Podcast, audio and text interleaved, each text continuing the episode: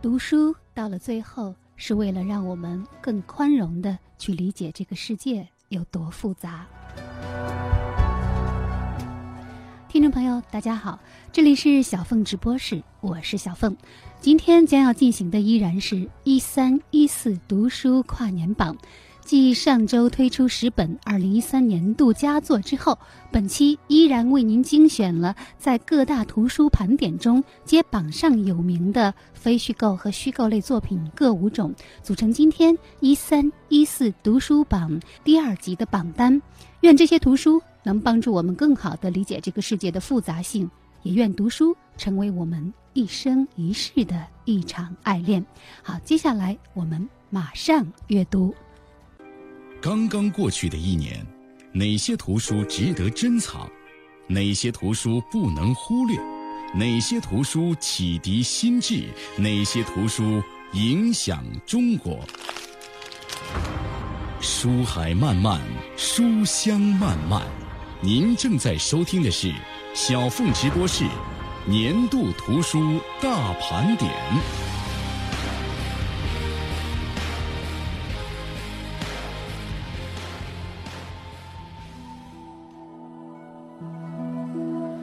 小凤直播室一三一四读书跨年榜第二集，非虚构类作品第一种家世，百年中国家族兴衰，作者于世存，由北京时代华文书局出版。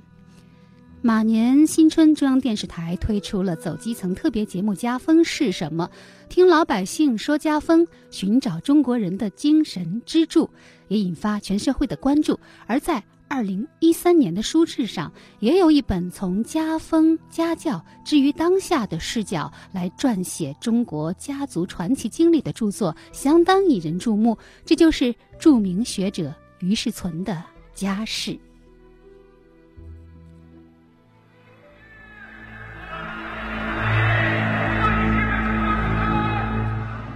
晚清末年，政局腐败，民不聊生。宋查理为了支持孙中山先生的革命事业，不惜倾尽家产，为辛亥革命做出了重大贡献。而他的一个更意外的收获，则是一手缔造了宋氏家族。宋氏家族是中国近代史上最具世界影响力的家族。宋耀如，也就是宋查理，作为宋氏家族第一人，以他鲜明的个性熏陶和培养了宋氏三姐妹。无论孙中山还是蒋介石还是孔祥熙，都属于宋氏三姐妹所在的宋氏王朝，而胸怀世界、做伟大人才，正是宋家的家风家教。企鹅舞啊！你别忘了，我是第一个坐船经过南极到美国去的中国人。也是第一个见到企鹅的中国人，对不对？我就不懂啊，这个跟跳切舞有什么关系？了解企鹅，增长知识，强健身体，锻炼意志，迎接新中国的到来，准备将来做大事情。反正你呀，是非要把他们给冻病了，你就安心了。冻怎么会病呢？只有穷才会使人生病啊！哎，可是他们还小嘛，你怎么可以？我就是要他们让让他们从小就知道，中国最大的疾病就是贫穷。人们应该首先摆脱贫穷，就像摆脱疾病一样。查理，我还是不放心让他们到美国去。女孩子嘛，到那么远去干什么？女孩子，她们可不是一般的女孩子，她们是我查理送的女儿，对不对？是新中国的新女性，是将要做大事情的新女性，对不对？查理啊，才十岁八岁的，你说这些干嘛？哎，十岁八岁才是最有前途的。中国已经五千岁了，不是越老越糊涂吗？这是电影《宋家皇朝》的片段。宋耀如这个从海南文昌县走出来闯世界的普通农家孩子，是如何将自己培养成当时世界一流的人才？又是如何在严格教会中让子女登上了荣耀的顶峰？这正是于世存的著作《家世》为您呈现的。第一个家庭，正如世存所说，宋家的家风家教在今天仍值得中国人重视。那就是只要有梦想，人的生命能量可以无限大，可以从底层进入一个社会卓越伟大的行列。而宋家对中西文化的融通，也是今天心灵封闭的中国人所应该学习的。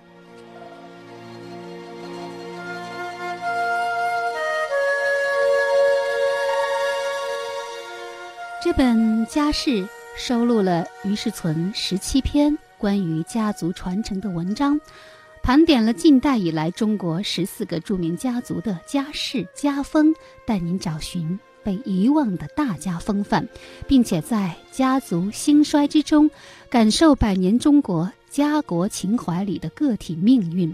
书中。既有宋耀如、黄兴、蒋介石、卢作孚、金庸、钱学森、南怀瑾等大众所熟知的名人家族往事，也包括蔡文斌、杨志鹏以及于世存自己的普通草根家族的事迹。从书中，我们可以读到每一个家族的家教都自有其特点，而读家式的一个更大收获是能让人联想到自身。自己要传承什么？自己要做怎样的人？著名学者于世存先生被称为当代中国最富有思想冲击力、最具有历史使命感的思想者之一。他的著作《非常道》《老子传》等等都曾洛阳纸贵，影响深远。他创办并主持过十年之久的当代汉语贡献奖，更是中国最重要的民间思想大奖。记得当年《非常道》出版的时候，世存曾经接受过小凤直播室的专访，谈起他的类人孩的历史模型及学说主张。或许这本书也正是类人孩的家族考。那么书中呢，还特别赠送印刷版世存手书的家世条幅。上写第一等好事只是读书，几百年人家无非积善。那不久前，于是存还应邀做客《锵锵三人行》，现场就和窦文涛、徐子东一起聊家事。文涛直赞于是存的字写得相当的好。活在这个世界上，我们都将以自己或家人为起点，游走世界，往而有返，忆苦思甜也罢，慎终追远也罢。当我们回家时，我们都该扪心自问：我们是否解答了人类情感和认知的急迫性？于是存在家世序言当中如是说：“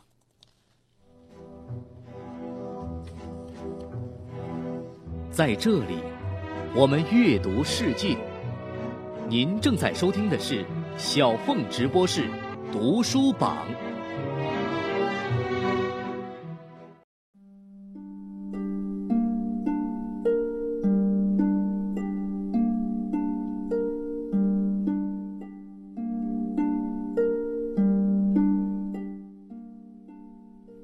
小凤直播室一三一四读书跨年榜，第二种《炸裂志》，作者阎连科，由上海文艺出版社出版。轰隆一声，仿佛一个时代炸裂了。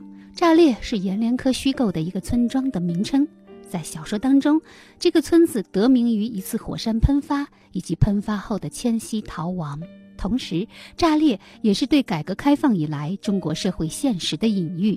前所未有的变革来得迅疾而凶猛，犹如爆炸。巨变之中，人心和世道都在承受着种种分裂。面对这些炸与裂，作者或许是震动了。他要写志，他要写史，于是便有了《炸裂志》，一部对地方志的细仿之作，一个文明崩裂的预言。那近年来，作家阎连科的创作一直受到世界文坛的瞩目。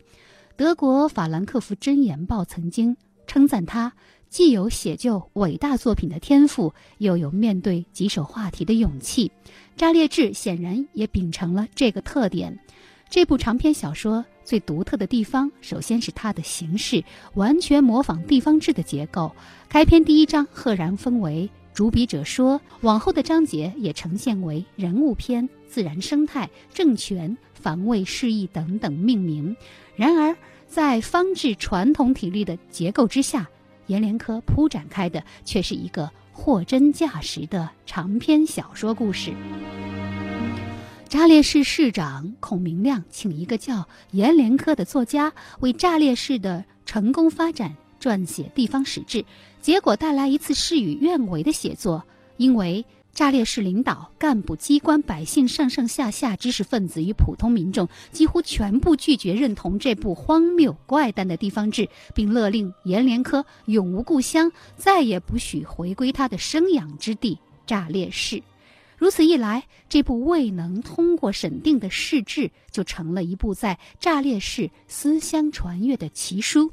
一个村庄如何在眨眼之间成为超级大都市？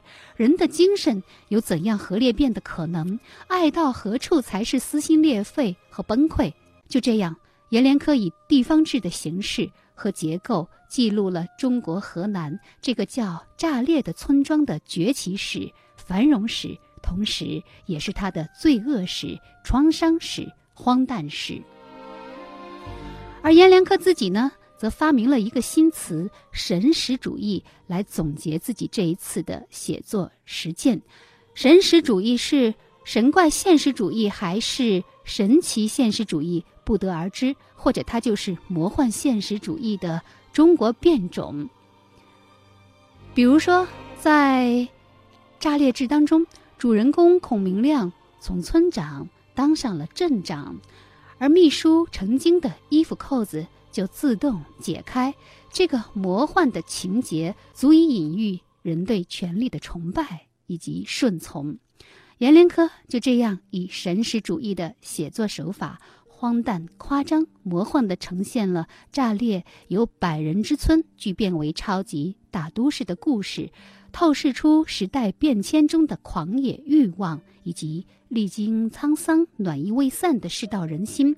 那这部小说一经推出，不仅在国内广受关注，也得到了国外媒体的好评。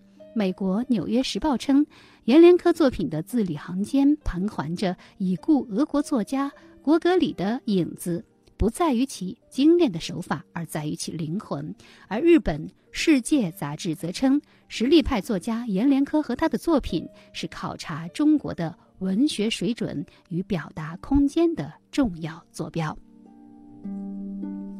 阎连科一九五八年生于河南，一九七九年开始写作，主要作品有长篇小说《日光流年》《坚硬如水》《寿活》《风雅颂》《四书》等。曾经先后获得鲁迅文学奖、老舍文学奖，现供职于中国人民大学文学院，为教授、驻校作家。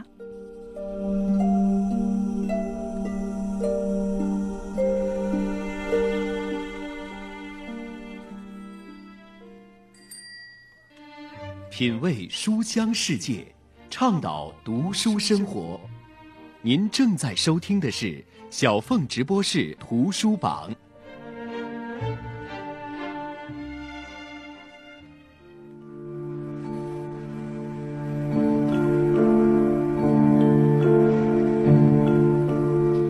小凤直播室一三一四读书跨年榜，接下来这一部《生命最后的读书会》，副标题：一位母亲、一个儿子和书的世界。作者美国的威尔·施瓦尔贝，由中国友谊出版社出版。在斯隆凯特林医院门诊中心的候诊室里，有着让我们欲罢不能的摩卡咖啡。那里的咖啡很难喝，热巧克力更是糟糕。但是我们发现，如果按下摩卡的按钮，把这两种不怎么样的东西混合在一起，竟能变成妙不可言的美味，而且。那里的全麦饼干也不错。二零零七年的秋天，我和患了癌症的母亲开始定期来这里就诊。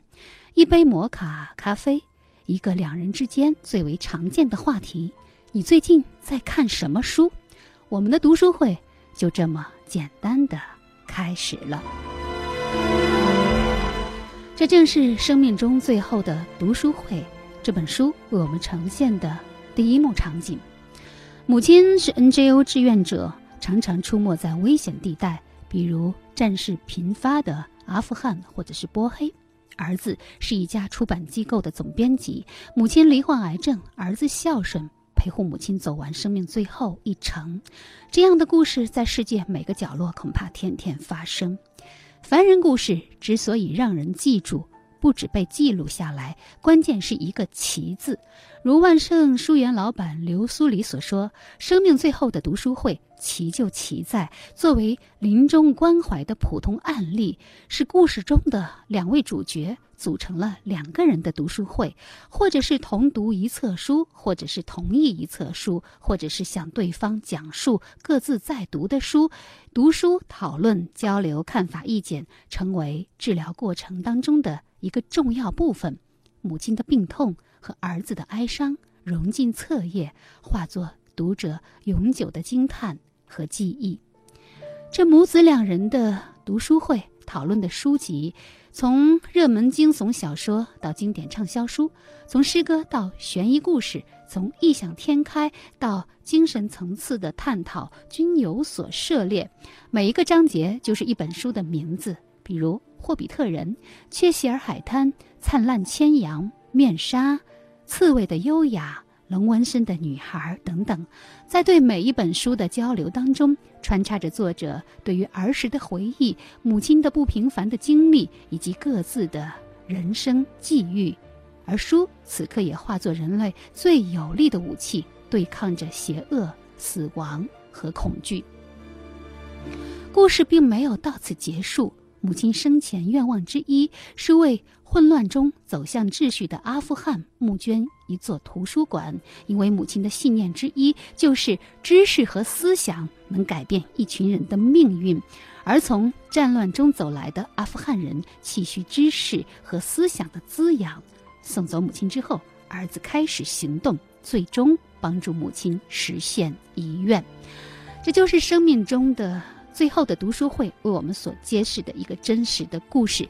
作者威尔施瓦尔贝是世界知名出版公司的总编辑，也曾是《纽约时报》资深记者，曾经出版过我们大家都非常熟知的畅销书《长尾理论》以及《你在天堂遇见的五个人》。那么，在事业达到高峰而疲惫不堪的时候，他却得知母亲癌症晚期。他陪伴母亲走过最后的时光，也是在母亲的鼓励下，他终于辞职，创办了自己喜欢的烹饪网站。好，下面我们来听这首 Steelheart 乐队所带来的《She's Gone》，他走了。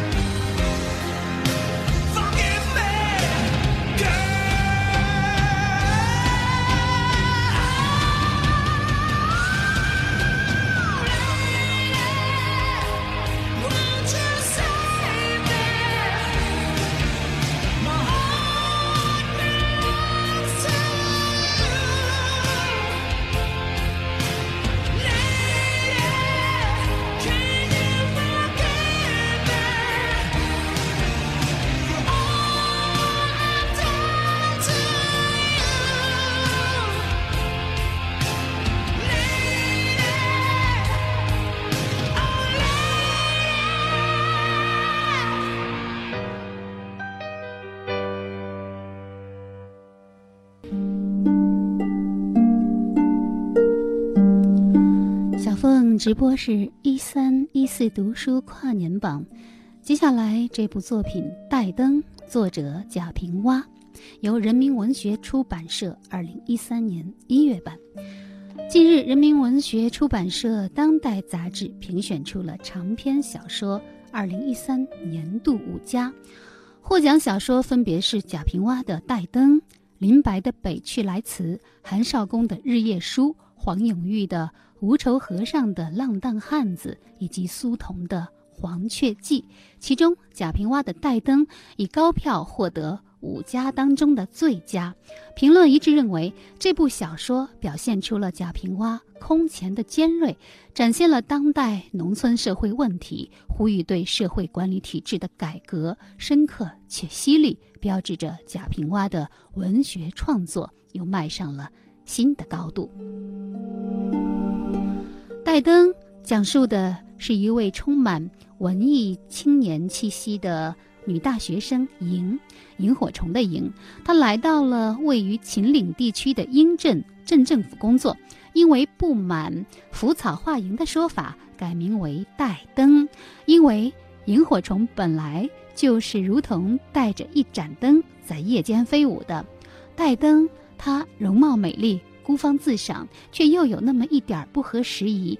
那么，作为镇综合治理办公室的主任，他负责维稳工作，接触了形形色色的上访人员，包括上访专业户、上访代理者，还要处理诸如治安冲突、突发事件、邻里纠纷、计划生育等问题。每天面对的都是农村的琐事儿，让人心烦又让人同情。戴登。在矛盾当中完成着自己乡镇干部的职责，他既不愿意伤害百姓，又要维持基层社会的稳定，最终却不堪重负，精神失常。多年来，贾平凹以农村为创作根基，比如《浮躁》，讲述从清朝末年到上世纪八十年代中期一个边陲小镇发生的故事；获茅盾文学奖的《秦腔》。则以贾平凹故乡地花街为原型，古炉讲述的是文革时期的农村。那么最新长篇《戴灯》之所以选择上访题材，贾平凹说，因为有一个原型，他真的认识过一位在山区工作的乡镇女干部，并且曾经实地拜访过她，使他了解了另一种的生活和工作。而深入到乡镇政府，知道那里生存者的精神状态。贾平凹坦言自己的心情很不好，因为中国社会基础性的一些东西在坍塌，会危害整个国家和民族的前途。那作为文坛几十年的作家，他决定要把中国社会转型期间的基层现实写出来，以呈现基层社会和基层干部的生存状态和精神状态。拜登的命运，并不仅仅是一个人的命运，而是这一大群人、一大群活生生的生命所正在遭受的命运。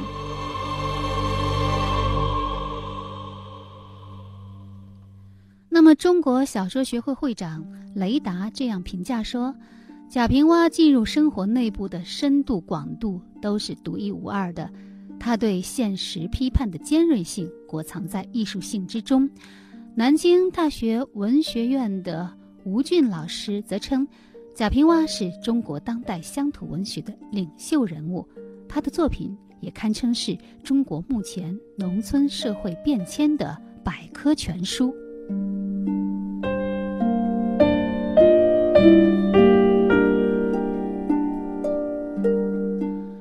贾平凹，陕西丹凤人，生于一九五二年。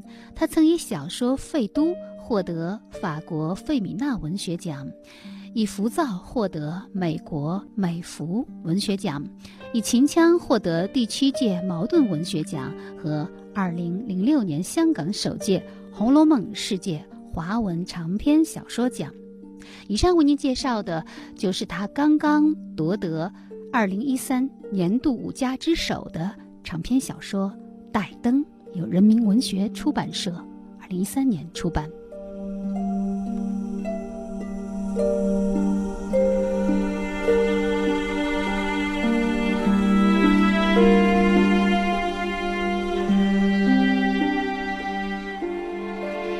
您正在收听的是山东经济广播小凤直播室一三一四读书跨年榜。好，一段广告之后，我们来继续分享其他的好书。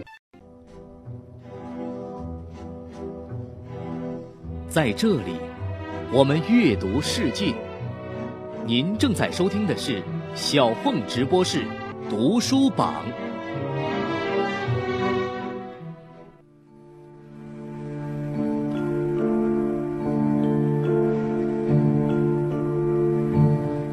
小凤直播室一三一四读书跨年榜，接下来这部著作《故国人民有所思》，作者陈独守，由生活读书新知三联书店出版社二零一三年五月版。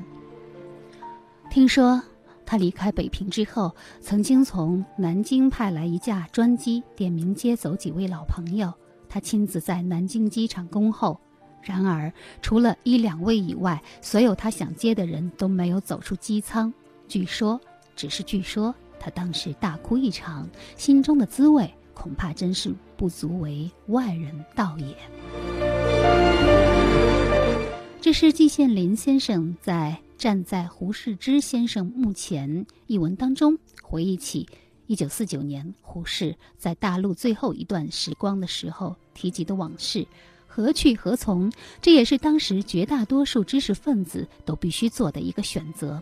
他们中的不少人和胡适一样选择离开，而另一些人，正如胡适的那几个老朋友一样，选择了留下。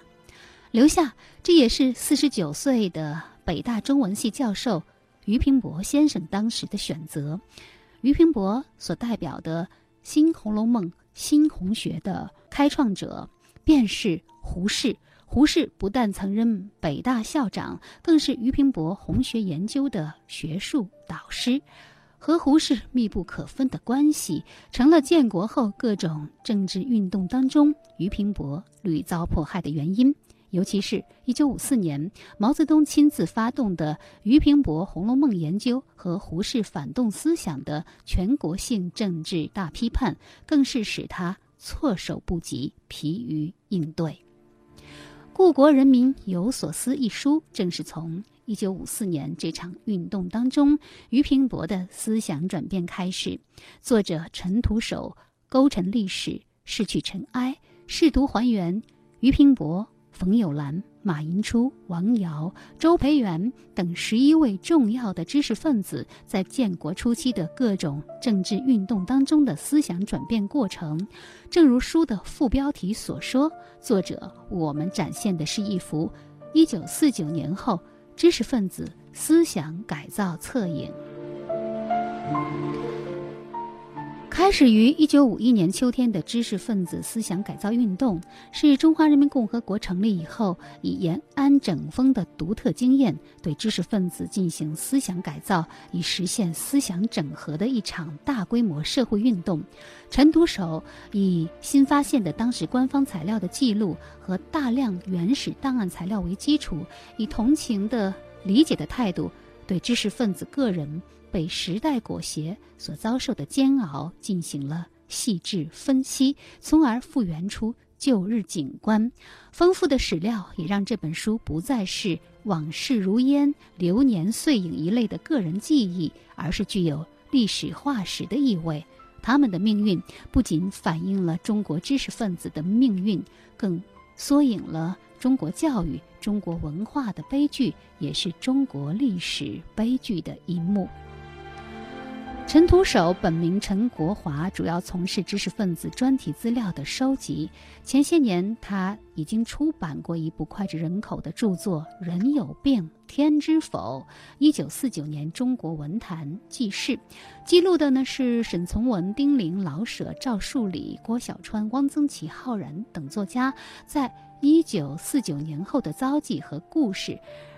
那么这次故国人民有所思。和人有病天知否一样，书名都是出自毛主席的诗词：“凭栏静听潇潇雨，故国人民有所思。”只不过这一次的书写从作家群体的改造转移到了学者、教授群体的改造，文字表面的平静之下蕴藏着深切的历史责任感和批判的锋芒。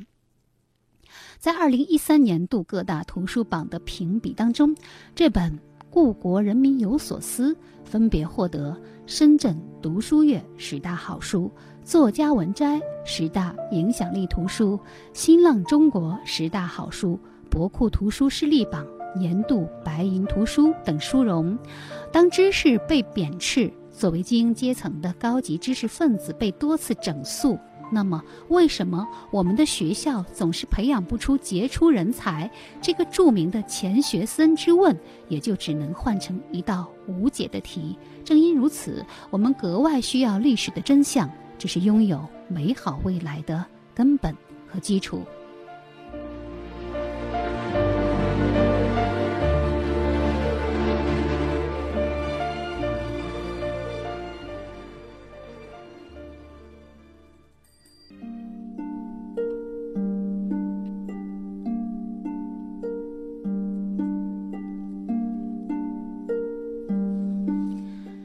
凤直播室一三一四读书跨年榜，接下来这部著作《万箭穿心》，作者芳芳，由重庆出版社二零一三年七月版。在二零一三年十二月二十六号，第十五届中国电影华表奖。在北京举行，严炳彦再度凭借他在电影《万箭穿心》当中的精彩表现，摘得影后桂冠。这也是他在2013年里获得的第八个影后称号。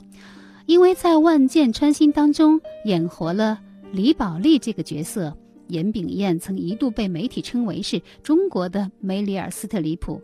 崔健说：“这是一部出色的女人戏，男人。”也一样爱看，我喜欢。而著名社会学家李银河看完电影《万箭穿心》之后说：“这是雷雨之后最好的悲剧。”原来我一直觉得中国电影还没有到可以看的程度，这部电影竟使我改变了看法。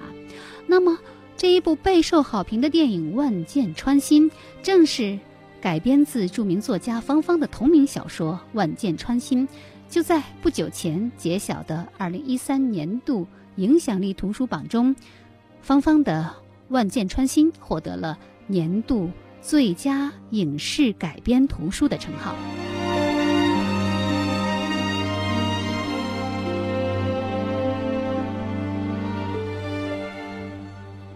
上世纪九十年代的武汉，下岗后卖袜子的李宝莉。住进了丈夫马学武分的新房，新房子面对辐射状的多条街道，按风水的说法，这叫万箭穿心，是最不好的房子。李宝莉的新房正好是个死角。主人公李宝莉年轻的时候美貌能干，但性格过于不饶人，嘴上的厉害让丈夫马学武一天天都活在压抑之中。为了排解生活的苦闷。马学武和同厂的打字员成了秘密情人。李宝莉发现了这个秘密之后，打电话报警。马学武和打字员在旅馆被抓，而没过多久，下岗的丈夫竟然跳江自杀，留下了一封没有一字提到李宝莉的遗书。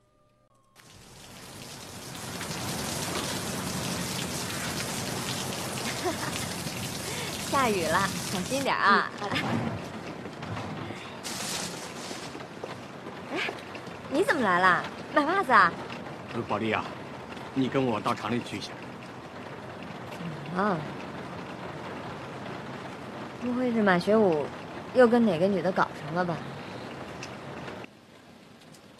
我们家马学武是不是二进宫了？他又怎么了？这样吧，你先看一下这些东西是不是你老公的？是啊。他人呢？有个事情我跟你说一声。今天中午，有个人跳了二桥。这些东西都是他留下来的。你说，是谁跳了桥？情况是这样的，我们在这衣服里头发现一个钱包，钱包里有个身份证是马学武的，还有一封遗书。你看一下。人生真是痛苦。有些事情我无法面对。老娘，对不起，我不能为你养老送终，还要求你帮我照顾小宝。小宝，对不起，以后数学题就要靠你自己做了。宝莉呀，是我不该提前把下岗的事告诉给学武，我真的没想到学武会这么想不开。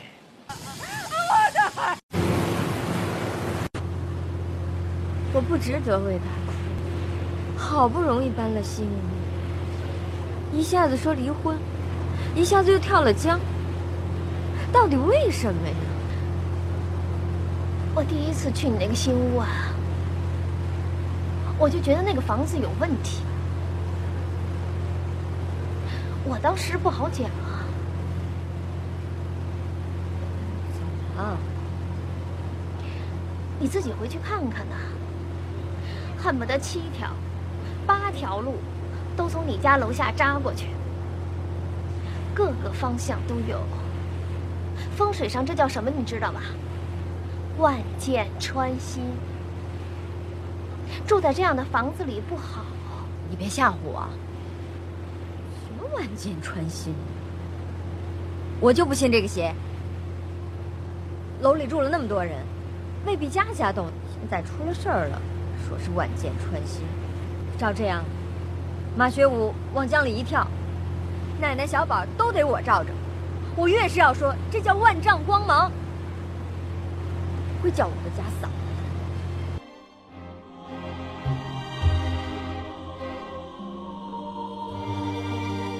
就这样，为了维持生计，供养儿子上大学，李宝莉。毅然决定去市场做了女扁担，靠自己的一把力气为顾客挑东西，辛苦赚钱。可当长大成人的儿子金榜题名的时候，却要和李宝莉断绝母子关系，并将她赶出了房子。李宝莉又该何去何从呢？这就是由严炳彦主演。芳芳原著的作品《万箭穿心》，那么很多的读者是在看了电影之后，又找来了原著，发现小说比电影还要让人万箭穿心，甚至它被形容成是女版的《活着》，而芳芳则希望读者能够透过李宝莉的生活，看到更加广阔的世态众生。正如他所说，有了李宝莉。我的心也变得温暖了起来。顺着李宝莉的眼光和手势，我又看到了其他的人物。人生就是这样，面对生活，大家各有各的活法，各有各的思路，当然也就各有各的心酸，各有各的快乐，各有各的痛苦，各有各的幸福，各有各的温暖，各有各的残酷。只是人生有多少快乐、幸福和温暖，就会有多少辛苦、苦痛。和残酷，他要表达的大概也不外乎这些。芳芳，一九五五年生于南京，现在是湖北省作家协会主席。八十年代中期呢，以新写实小说的身份，呃，被读者周知。我曾经非常迷恋他的一部中篇小说《桃花灿烂》。芳芳也是曾经获得茅盾文学奖提名，多部小说被译为英法日意韩等文字，在国外出版。以上为您介绍的就是芳芳的最新作品《万箭穿心》，带您在爱与恨的世俗生活当中，触摸人心的脆弱和复杂。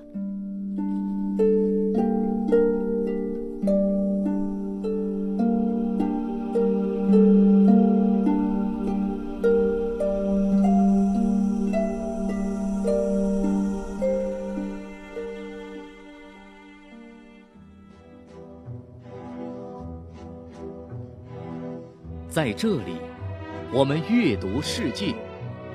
您正在收听的是小凤直播室读书榜。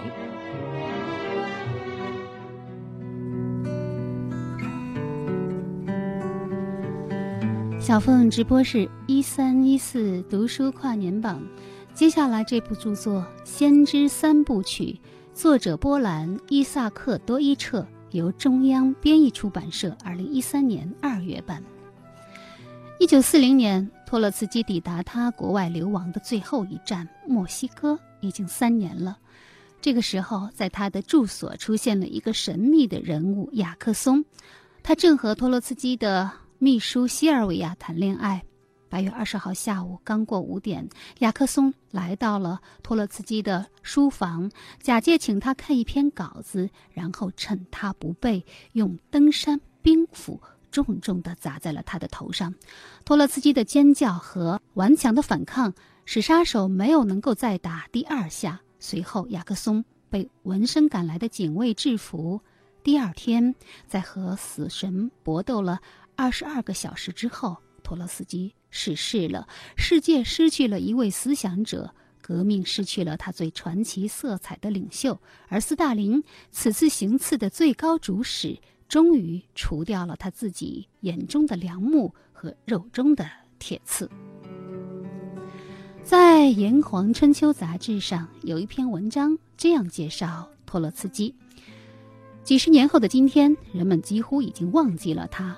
人们知道十月革命，却不知道托洛斯基也是十月革命的领导者之一。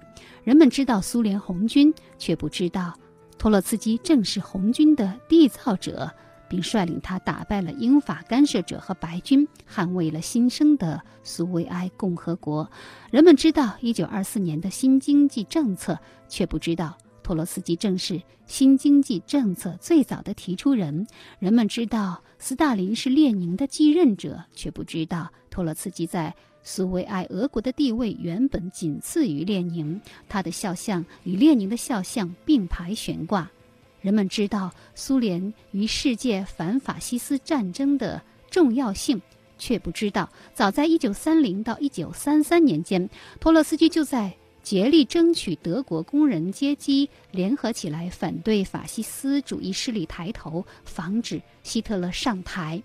人们知道新版《列宁全集》中文版共有六十卷，却不知道托洛斯基全集竟达一百五十卷之巨。那么，《先知三部曲》正是迄今为止最全面、最详尽的托洛斯基传记。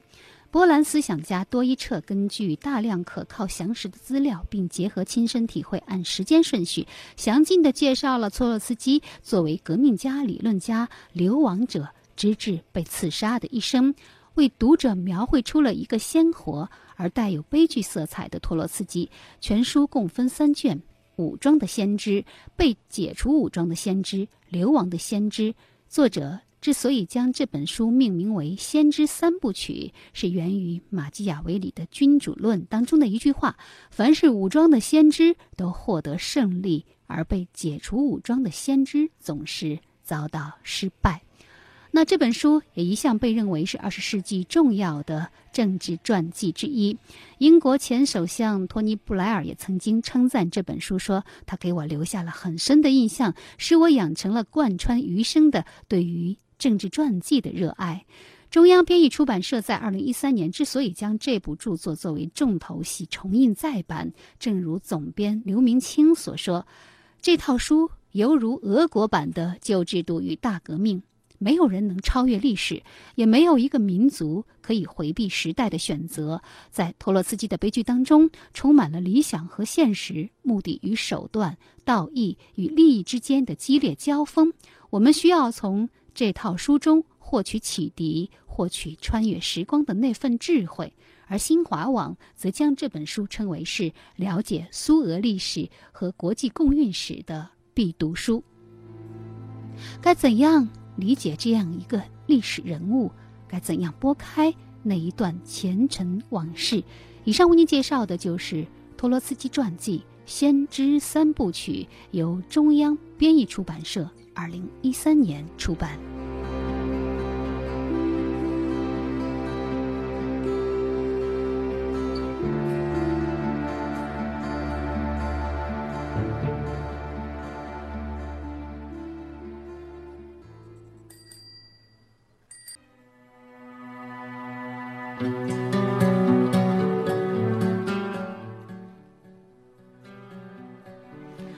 小凤直播室一三一四读书跨年榜，接下来的这本书《苦水音乐》，作者美国的查尔斯·布考斯基，由广西师范大学出版社理想国出品，翻译乌氏杨静。二零一三年，在文艺青年当中，有一本叫《苦水音乐》的书开始走红，据说已经晋升为。装蒜必备，网店的介绍语写的也非常的耸动，什么底层社会桂冠诗人布考斯基，中国大陆暗地流传多年，首次正式出版，考验你的阅读底线。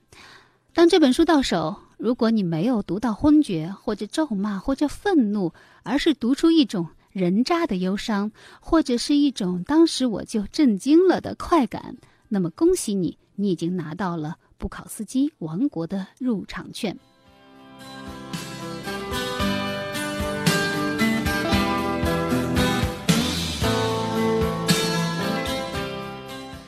查尔斯·布考斯基，二十世纪美国最有影响力的诗人、小说家之一，生于德国。三岁的时候，跟随父母前往美国。虽然已经出版过数十部作品，但在西方现代文学史当中。布考斯基始终没有能够登堂入室，但他根本不在乎这个，相反，彻底撕裂了与主流价值观的联系。在文学大俗之堂里，他就是君临天下的王者。他手握酒瓶，冷眼立于社会边缘。他被誉为是地狱里的海明威，能让你一下子跌进人间最底层。而这样的一个布考斯基，也从来不乏追随者。尤其是在欧洲，他甚至享有近乎摇滚巨星的地位。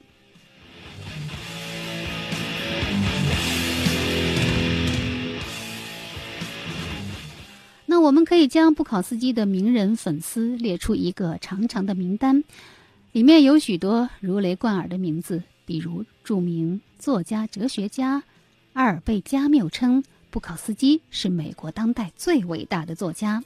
好莱坞著名的坏小子肖恩·潘说：“布考斯基写的是平凡的灵魂在迷失的世界当中的坎坷。”他甚至还亲自给布考斯基做了一个长篇专访。而加拿大诗人歌者莱昂纳德·科恩说：“布考斯基是把每个人都拉到地上，甚至天使。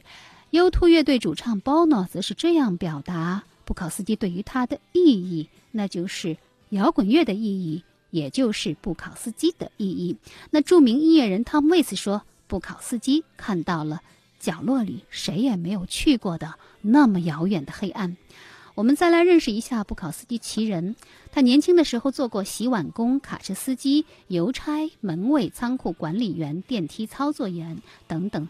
很多的底层工作，他的写作主题大多也源自他的生活经历。布考斯基善于洞察生活本身。这一次，广西师大理想国首度引进的两部布考斯基作品，分别是长篇小说《邮差》和短篇小说集《苦水音乐》。尤其是《苦水音乐》，每一篇都是。短平快，他总是用最简单的语言，诚实的记录生活本身，哪怕是写到性与暴力，也毫不手软。而落魄作家、奇怪的出版商、无业游民、酒鬼、性工作者，往往是布考斯基故事里的主人公。他们的生活卑微、肮脏，甚至疯狂，但现实世界何尝不是如此？因为这本书的出版，美国当年还成立了一支同名的摇滚乐队。名噪一时。一九九四年三月九号，布考斯基因为白血病在南加州去世。他的墓碑上刻着 “Don't try”，不要尝试。他曾经在给友人的信中写道：“既不要为了凯迪拉克而尝试，也不要为了不朽而尝试。无论人生如何滑稽，也要耐心活下去，因为我们永远无法确知死亡通知书何时送达。”以上为您介绍的《苦水音乐》，作者美国查尔斯·布考斯基，广西师范大学理想国出品。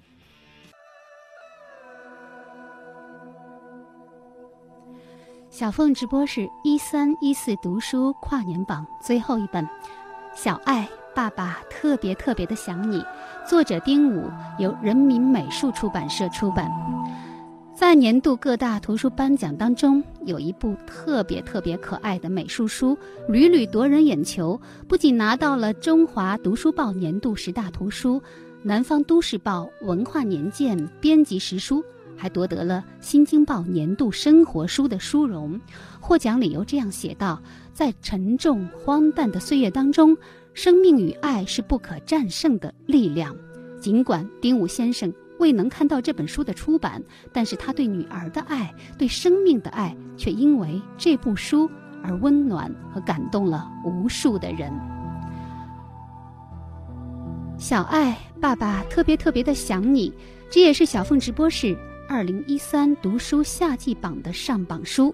那么，在小凤直播室和济南高新区品聚书吧联合推出的年选图书当中，这本书作为一部父爱之书。也受到了现场读者的追捧，因此今天节目最后也让我们再一次的特别致敬这部书，致敬丁武先生用慈父之心写就独特家书，不仅为儿女留下宝贵的精神财富，也为历史留下重要的见证。同时，也致敬丁武的家人和这本书的编辑，是他们的珍藏和珍视，让这些家书。从时代碾压的夹缝当中，变成一部承载着爱和历史的珍品。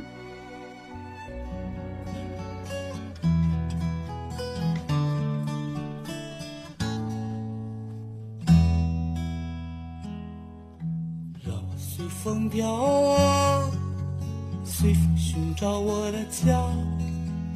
门前那棵老槐树下，坐着慈祥。的爸爸，让我随风飘啊，随风回到我的家。炊烟升起在夕阳下，有我亲爱的妈妈。在川子的歌声《爸爸妈妈》当中。这一期的小凤直播是一三一四读书跨年榜第二集，今天就为您发布到这里。主持人小凤代表节目总监张新刚共同感谢您的收听，还要特别感谢新浪微博网友无知可依为我分担本次书榜所有虚构类作品的编辑。好，也欢迎您关注本人新浪微博小凤丢手绢。让我随风飘啊。随风寻找我的家，门前那棵老槐树下，坐着慈祥的爸爸。让我随风飘啊，随风回到我的家。炊烟升起在夕阳下，有我亲爱的妈妈。